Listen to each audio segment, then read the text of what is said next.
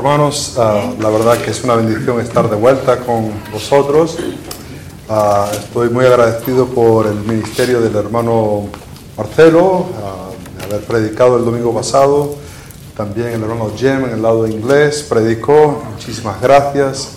Y gracias por vuestras oraciones. Tocó hacer un viaje que la verdad no estábamos esperando, pero pudimos ir y ayudar a los padres de mi esposa. Él le dio unos ah, ataques epilépticos y estaba... Todavía no saben qué exactamente tiene y, el año pasado le dio esto y, le tocó bastante fuerte. Hasta se le paró el corazón, le tuvieron que reanimar, estaba... Ah, es un poco complicado, entonces fuimos esta vez para estar allá con ellos y yo la verdad no sé qué hice mal el año pasado que me tocó estar con los suegros para Thanksgiving, pero lo voy a tratar de corregir para este año. Ah, no sé si no leí suficientes escrituras o si no repartí suficientes tratados, pero tendré que hacer algo para que esto no pase otra vez. No, mentira. Ah, pero muchísimas gracias para los hermanos que ayudaron ah, mientras que estaba ausente. Eh, eh, cada año en el mes de diciembre recogemos dinero para la obra misionera de Lottie Moon. Y usualmente tenemos una meta, una meta que ponemos, y la verdad que el año pasado pusimos una meta de, de mil dólares y, por la gracia de Dios superamos esa meta. Ah, entonces me estaba preguntando, por fe, por fe, más o menos, ¿cómo, ¿cuánto pondríamos?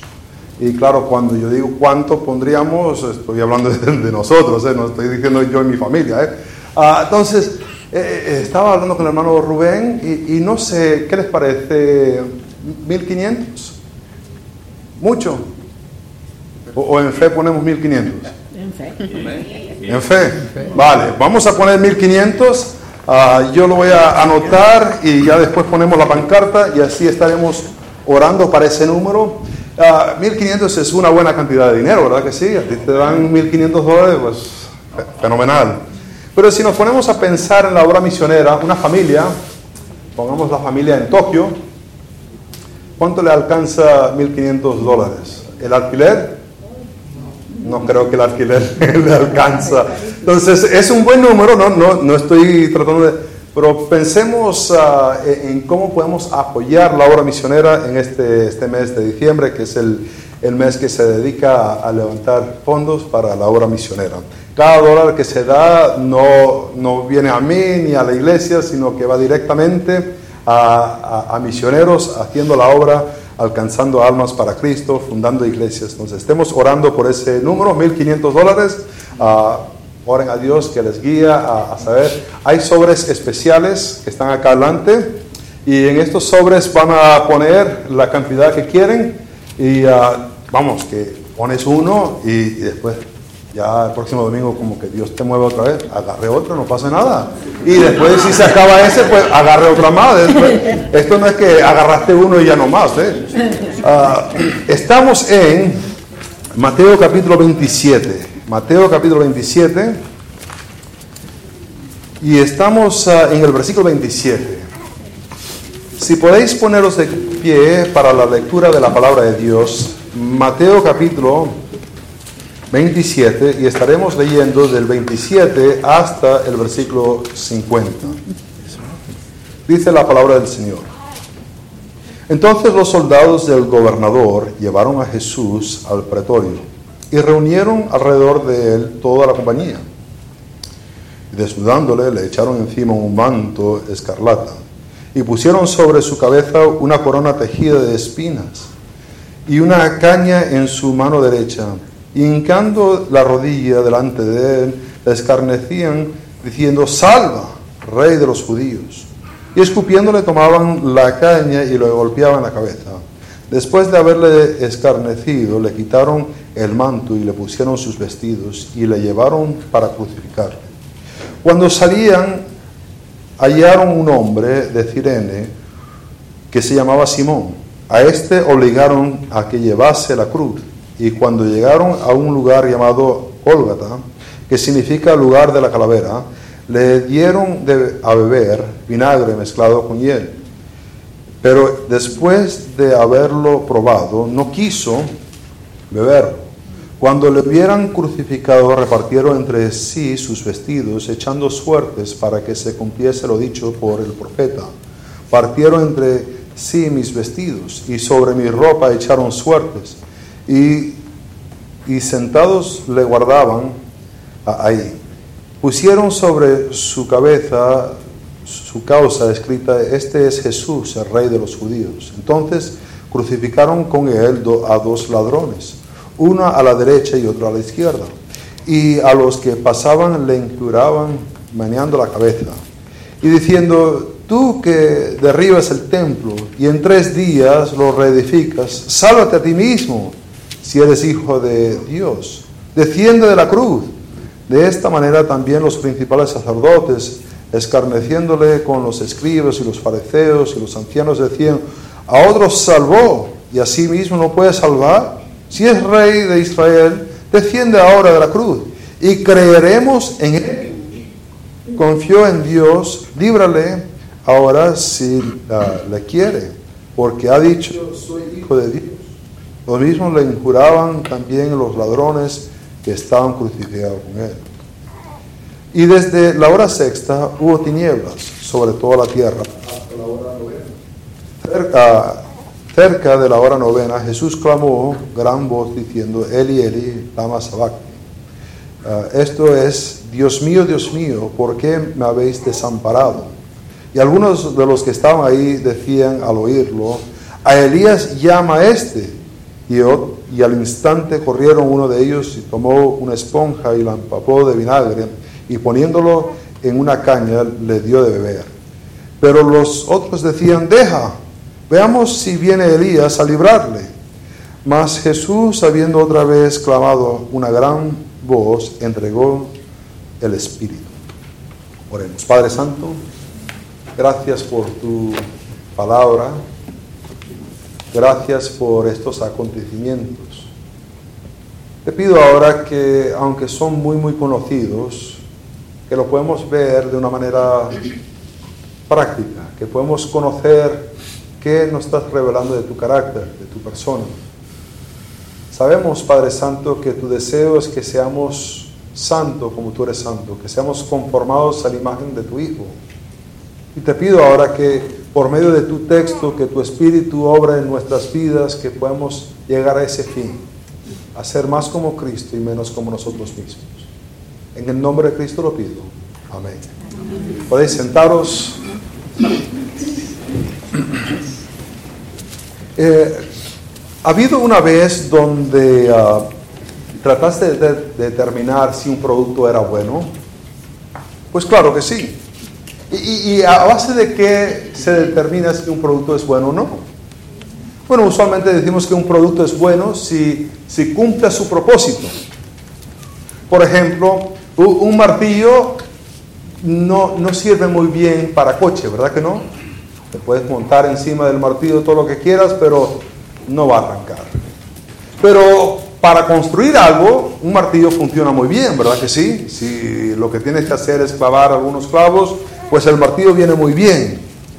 Vemos entonces que cuando pensamos en algo que es bueno, usualmente ponemos ah, ah, algún propósito y que cumple ese propósito, ¿verdad? Por ejemplo, nunca, bueno, no se suele decir esa montaña es buena. Ah, porque usualmente no hay un propósito para esa montaña, excepto en el caso de que llegan las tormentas y se desvía para otra, otra parte, pero usualmente decimos que las montañas son hermosas, son etc. Pues no decimos, bueno, porque verdad no tenemos necesariamente un propósito para e, esa montaña. Ah, pero a veces sí hablamos de los niños, los niños decimos que son buenos. ¿A base de qué decimos que los niños son buenos? Bueno, algunos dicen si cumplan su propósito. ¿Y cuál es el propósito de un, de un niño, de un hijo? Algunos dirían, pues si el niño no me fastidia, pues es un buen niño. Si se queda por allá jugando calladito y no hace un desorden en la casa, no me lo ensucia, no me rompe los vasos, no me rompe las ventanas, pues es un buen hijo. ¿Será que ese es el propósito de los niños? Solamente eso. O podremos decir un esposo, una esposa. ¿Cómo sabemos si el esposo o la esposa es un buen esposo o buena esposa? A veces decimos, bueno, sí, sí, no anda así, goteando, regañándome todo el día, que dale, dale, dale, pues es una buena esposa.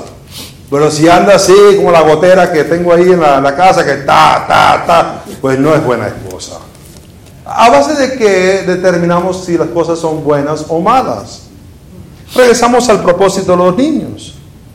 Algunos dicen, bueno, es que un niño es bueno cuando dentro de él nace aquella, aquella vida que, escoge su camino y, sale adelante.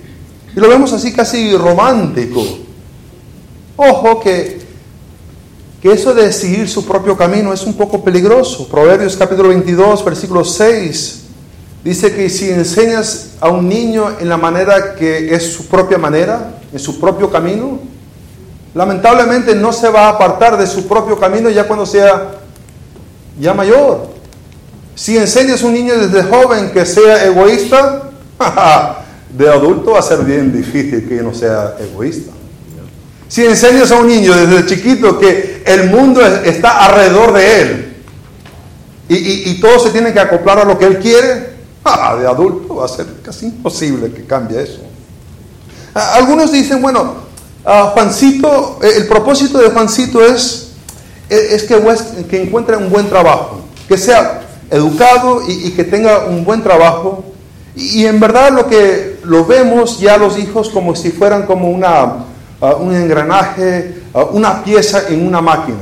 Y si podemos tratar de poner a ese hijo como una pieza bastante particular, entonces va a ser requerido. Uh, el año 2020 Ah, nos dimos cuenta que hay trabajos que son esenciales y otros trabajos que no son esenciales, ¿verdad? Ahora de repente todos están buscando trabajos que sean esenciales. Quiero, quiero Juanito que sea un trabajador esencial y, y quiero que sea bastante particular para que pueda tener un trabajo para siempre. E, ¿Es eso un buen hijo? Uno que, que tenga un trabajo para siempre.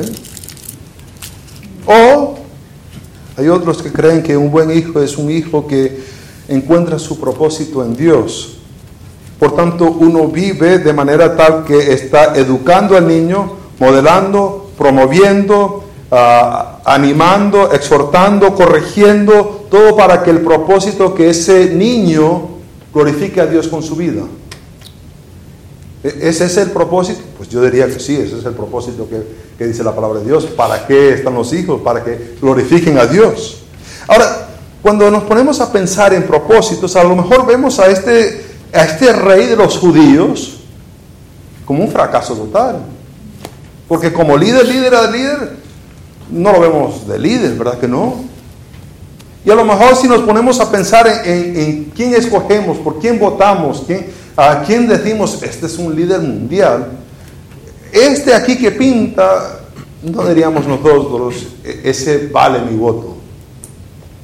Y es a lo mejor porque estamos poniendo nuestra idea de que es un fracaso y de que es bueno sobre lo que es, está haciendo Jesús acá. Ahora, eh, cuando nos ponemos a mirar esto, eh, han visto a Jesús como rey, un ciego, un ciego que estaba fuera de Jericó, vio que Jesús era rey y dice, ah, Jesús, hijo de David, y empieza a, aclamar. Cuando entró a Jerusalén, reconocieron que era rey y, le pusieron las, palmeras y, clamaban, sana, hijo de David.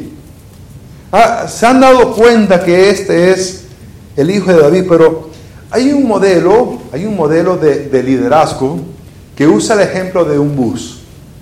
Y dice que ah, que en el bus siempre hay un chofer. El chofer es el líder, es la persona que está ahí al frente. Y después en el bus hay diferentes otros asientos y, en cada asiento, para que el bus vaya bien, cada uno tiene que estar en su asiento correcto. A veces una compañía no sale adelante porque tiene una persona que, está sentado atrás y debería estar más adelante. Y a veces hay alguien que está bien adelante, pero ese tiene que ir atrás o, o se tiene que bajar, ¿verdad? Si usamos esa analogía de, de un bus para liderazgo, no creo que pondríamos a Jesús en el chofer, ¿verdad que no? ¿Cómo lo pondríamos en el chofer? Mira cómo está. Lo están golpeando, lo están escupiendo, lo han arrestado. Y a lo mejor en nuestro modelo diríamos, un buen rey parece más como un fracaso. Parece que, que no ha terminado bien. Ahora, lo que vamos a estar mirando aquí es que cristianos deben vivir y morir en entrega completa al control soberano de Dios y su benevolencia a ellos por dejar que el justo muriese por el injusto. Eh, tengo de versículos 26 al 50, pero la verdad no vamos a ver todos esos versículos hoy. Lo vamos a dividir un poco. Pero esto es lo que vamos a estar viendo, que cristianos deben vivir y morir en una entrega completa. Esta entrega completa es una entrega al control de, Dios. No estoy hablando de una entrega completa donde yo no, yo no hago nada, me siento y, y ahí estoy con los brazos cruzados y digo, Dios, tú haces algo. No, una entrega completa es el vivir completamente, activamente en obediencia a Dios. Y, se trata de ver que Dios es soberano y que Dios es ah, tiene benevolencia. Ah, ¿En qué? Soy muy específico aquí porque a lo mejor estás pensando en tu vida y dices, Dios no ha sido bueno para mí. He pasado por esta enfermedad, tengo esta pareja, tengo estos hijos, tengo este trabajo y Dios no ha sido bueno para conmigo. Entonces por eso he puesto esta, esta parte al final, que el justo muriese por el injusto. Por lo menos en una área en tu vida, Dios ha sido bueno, extremadamente bueno, en que envió a su Hijo a morir en tu lugar. Si no lo tienes muy claro, el justo es Cristo y el injusto somos nosotros. Ah, ahora, para mirar esto, en estos, estos versículos, vemos que ah, la entrega de Jesús a la voluntad de Dios no se detuvo cuando la vida ah, no era justa. Ese es el primer punto que vamos a ver. La entrega de Jesús a la voluntad de Dios no se detuvo cuando la vida no era justa.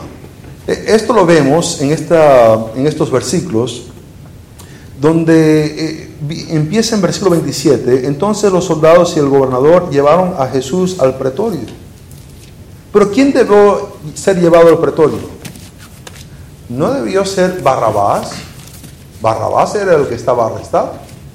Barrabás era el que eh, estaba en contra de Roma, pero tienen a Jesús en su lugar. Y es a Jesús que lo están llevando. ¿Y Barrabás dónde está? Estás libre está suelto. dicen que lo, lo, ponen y lo reunieron alrededor de él. La idea de que están, la compañía está alrededor de él. Y, y le quitan la ropa y le ponen encima un manto de escarlata. ¿De dónde agarraron esa manta tan rápido? ¿Dónde lo consiguieron? ¿Fueron al Target para comprarlo? ¿Dónde consiguen estas cosas? Ah, porque este no es el primero que se ha ido en contra de Roma.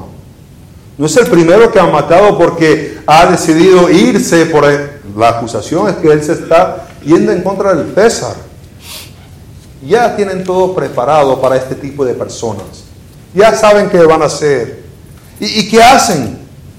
Pues ahí se, se ponen de rodillas, le ponen el manto, le ponen una corona, pero es una corona de espinas. Ahora, es imposible saber ah, qué tipo de espinas son. Se ha hecho todo tipo de, ideas y, todos tienen una idea de qué tipo de mata de espinas se usaron. Y la verdad que no, nos dice, solamente dice una corona de espinas. Ah, hay cierta ironía si, si fuese las espinas eh, del árbol de palmera que que ellos usaron, hay una cierta clase de palmera que produce una espina, una espina de, 12 pulgadas. Sería bastante irónico si la semana, cuando entró Jesús, cortaron las ramas y, pusieron las, las palmeras, pero ya ahora para esto están usando las espinas. Sería algo irónico, pero la verdad no se sabe. Pero ahí tienen la corona y le dan una vara como si él fuese rey. Y ahí se rodillan delante de él. Y empiezan a decir, salva, rey de los judíos. Ahora, ¿está incorrecto lo que están diciendo? Pues sí, es, rey de los judíos. Pero hay algo aquí que vemos, porque ellos están escarneciendo, están tratando de hacerlo parecer de ridículo a Jesús. Se están burlando de él. Es lo que están haciendo. Y quiero aplicar esto antes de seguir adelante. Están haciendo ciertas cosas correctas. Le están dando una corona. Ignoremos por un momento que la corona es de espinas. Le han puesto una manta de, escarlata que es un color muy caro, e, el más caro. El otro color más caro sería el de púrpura. Son eh, colores muy, muy costosos. Y se están poniendo de rodillas delante de él y están diciendo las palabras correctas. Salva, Rey de Israel. Pero hay una diferencia en lo que están haciendo y la intención de su corazón. Hay un vacío bien grande entre los dos. Que a veces es lo que pasa con nosotros. Que llegamos aquí, cantamos ciertos himnos, leemos las escrituras, ya sabemos dónde está en el boletín el versículo del mes y ya nos ponemos ahí de pie. Y lo leemos. A lo mejor una canción nos mueve un poquito y, medio alzamos la, la, mano así, pero así escondiditas, no. Pero hay un vacío bien grande en lo que estamos declarando y en cómo estamos viviendo de lunes a sábado. Lo que estamos mirando con los ojos, lo que estamos diciendo a las personas, la manera que estamos interactuando Hacemos promesas pero no tenemos ninguna intención de cumplirlas. Nos postramos delante de otros dioses. Pero después llegamos otra vez aquí y como los soldados, pues una forma excelente. Pero en verdad lo que estamos haciendo es tratando de burlarnos de Dios. No deberíamos vivir así. Ahora vemos aquí algo bastante interesante es que dice el versículo 32, cuando salían hallaron un hombre de Cirene. Cirene está en Libia, que y si estás viendo la parte norte de África está Egipto y al lado, hacia el este, ah, o sea, más, más lejos de Israel está el país de Libia y este viene de una ciudad ahí. Eh, eh, ha venido para acercarse a adorar a Dios. Es, un tiempo festivo, es una de las fiestas solemnes de Israel y viene en obediencia a la ley. Viene para adorar a Dios para la Pascua. Pero justo él está aquí en este sitio y dice que, ah, que se llamaba Simón. A este obligaron, lo obligaron, le, dijeron, lo, pusieron al servicio, lo forzaron para que... Ah, para que llevase, llevase la cruz. Esta palabra llevar ah, e-, es bastante interesante. La primera sitio donde aparece esto de que llevase e-, es, es en Mateo capítulo 4, versículo 6. Y es cuando Satanás está tratando de tentar a Jesús y dice, ah, tírate, porque está escrito que los ángeles te van a levantar, te van a sostener. El otro sitio donde esta palabra es usada son en dos otros sitios, en Mateo. El primero es en Mateo capítulo 11, versículo 29, que es un mandato, es un imperativo, ah, donde dice, ah, lleva mi yugo, lleva mi yugo. Es donde Jesús le está diciendo. El discípulo tiene que llevar el yugo de, porque dice que soy ah, humilde y vas a encontrar descanso. El otro sitio que se encuentra es en Mateo capítulo 16, versículo 24, donde Jesús dice, el que quiere venir tras mí, tiene que llevar su cruz y ir en pos de mí. E, y ahora, este, de una manera muy literal, extremadamente literal, está llevando la cruz de Jesús. Un Simón. Ahora, vemos también que Mateo dice que cuando llegaron al lugar, y el lugar se llama Gólgota, es un lugar histórico, es un sitio que ellos hubieran conocido. Es, un sitio que no es que no existe, ahí está, aquí es donde lo llevan. Y le dieron de beber vinagre mezclado con hiel. Esto era algo para quitar un poco el dolor, pero él probándolo no lo quiso. Y después dice que cuando le hubieran crucificado, repartieron sus vestidos echando suertes para que supiese lo dicho por el profeta. Partieron entre sí mis vestidos y sobre mi ropa echaron suerte. Vemos que la entrega de Jesús a la voluntad de Dios no se detuvo cuando la vida no era justa. Siguió entregando su vida aun cuando había mucha injusticia. vemos aquí, si vamos a aplicar esto, es que eh, la injusticia nos rodea. Hay injusticia en todas partes. Ah, diríamos que este juicio fue justo, el de Jesús. No creo que habría alguien que diría que fuese justo. Eh, si no fue justo, ¿por qué Jesús sigue sometiéndose a la voluntad del Padre? Ah, porque Dios desea más la voluntad de Dios que su propia voluntad. Ah, muchas veces, cuando vemos una injusticia, pensamos, pues yo no tengo que seguir actuando como un cristiano, porque esta persona no está actuando justamente, yo puedo actuar como a mí me da la gana. No, el modelo es Cristo, que sigue actuando según la voluntad de Dios, aun cuando las circunstancias no son justas. Ahora, hay a veces, hay a veces donde Dios nos da oportunidad para tratar de corregir algo que está equivocado. Hay una injusticia y, Dios deja que nosotros eh, participamos en tratar de corregirlo. Pero muchas, muchas veces hay injusticias que ocurren a nuestro alrededor que no tenemos ningún poder para corregirlo. Nada, absolutamente nada. Y nuestra nuestra obligación es de seguir viviendo para la voluntad de Dios y no para nuestra propia justicia.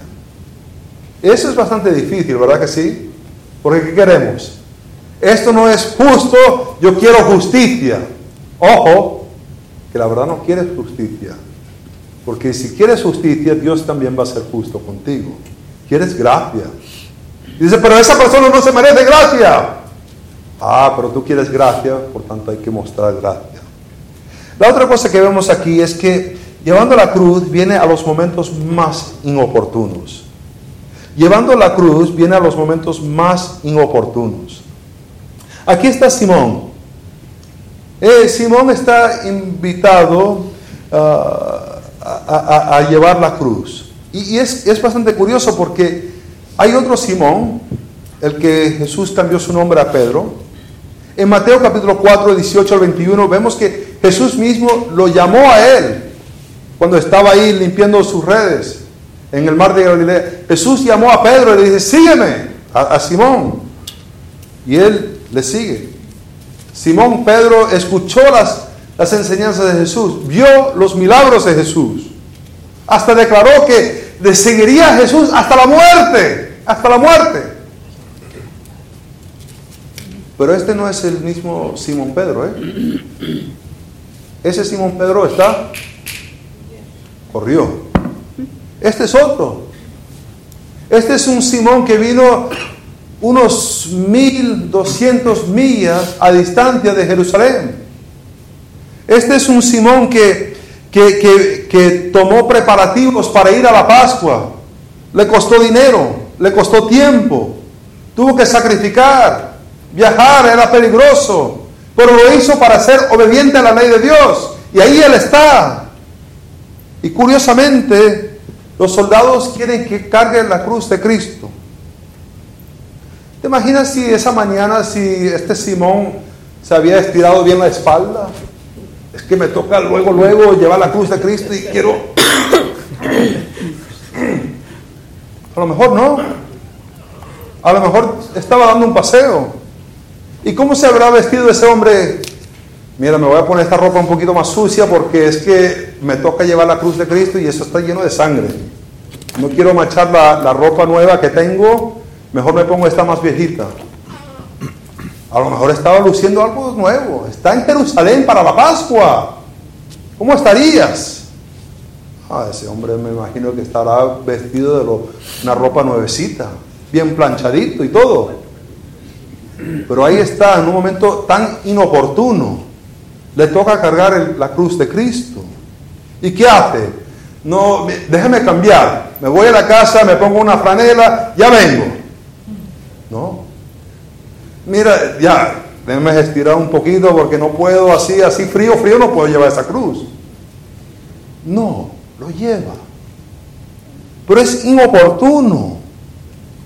Ahora, la pregunta es, estando nosotros ahí, ¿llevaríamos la cruz de Cristo? Pues todos a lo mejor diríamos, amén, yo estaría ahí. Pero creo que una manera buena para ver si en verdad lo haríamos es para mirar cómo vivimos ahora mismo. Este Simón viajó unos 1200 millas a Jerusalén para obedecer la ley de Dios. ¿Cuánto sacrificamos nosotros para Dios? Uy, la iglesia me queda a tres millas. Qué lejos. Eso de ir a, tan temprano en la mañana que se van a poner ellos a, a decorar se hizo el milagro de Gedeón. Yo pensaba que iba a haber un montón de gente ayer. Pero Dios dijo no, así como despidió a toda la gente con Gedeón, despidió a toda la gente y con un grupito se hizo todo. Amén. ¿Qué tan dispuestos estamos para avanzar los planes de Dios? E, es una indicación si en verdad estaremos dispuestos a llevar la cruz de Cristo. ¿Cómo, cómo vivimos ahora? ¿Cuánto nos ponemos a pensar en obedecer a Dios? ¿Cuánto estamos dispuestos a sacrificar para Dios? Vemos que este hombre viajó todo eso. A lo mejor dirías, pues, a, lo mejor ya vivía ahí. A lo mejor lo llaman el Tirene porque a unos años atrás se mudó para Jerusalén y, a lo mejor es que estaba ahí de vecino y ya vivía ahí. Pero aún viviendo ahí, está cerca de Jesús para que pudiese cargar la cruz de Cristo. Es decir, no está en el otro lado de Jerusalén, no estaba por allá lejísimo, no, él estaba al lado de Jesús. Y cuando le tocó la oportunidad, ahí él estaba. Ahora la pregunta es, ¿estás tú al lado de Cristo? Y algunos a lo mejor dirían, yo la verdad no estoy al lado de Cristo porque nunca he aceptado a Cristo como mi Salvador. Eh, estoy viviendo ahora mismo tratando de vivir una buena persona, ser una buena persona. Estoy tratando de pagar mis impuestos y, conducir a la velocidad y, ser un buen vecino, y, pero yo no estoy al lado de Cristo, porque nunca he puesto mi fe en la obra que Cristo hizo en la cruz. No, no hay otra cosa que te puede salvar. No hay buenas obras, no hay ninguna justicia propia que uno pueda hacer para alcanzar la salvación. Viene solamente por medio de poner nuestra fe en Jesucristo. Y eso de vivir a diario, el poniéndonos al lado de Cristo para poder llevar su cruz. Vemos que la entrega de Jesús a la voluntad de Dios no se detuvo cuando la vida era injusta. Muchas veces nosotros no queremos seguir viviendo para Dios cuando las cosas son injustas. Pero nuestro modelo es Cristo y Él siguió viviendo para Dios. Cristianos deben vivir y morir en entrega completa al control soberano de Dios y su benevolencia. Pero es que no hace sentido. Eh, eh, están pasando cosas que no hacen sentido. Ah, Dios es soberanamente en control, aún de esas cosas que no entendemos. Porque está obrando para su gloria y nuestro bien. ¿Qué bien va a salir de esta circunstancia? Es que Dios es tan grande que de situaciones tan feas y horrorosas hace algo hermoso. Oremos, hermanos. Padre Santo, gracias por tu palabra. Te pido que podamos reflexionar en esto. La verdad que muchas veces pasamos tiempo viviendo para ti solamente cuando las circunstancias son buenas. Pero si hay algo malo que pasa, pues nosotros también nos vamos a comportar malos. Padre, te pido que podemos seguir el ejemplo de Cristo, que aun cuando las cosas eran injustas, siguió obedeciéndote a ti. Te pido que nosotros podamos vivir de esta manera también. En nombre de Cristo lo pido. Amén.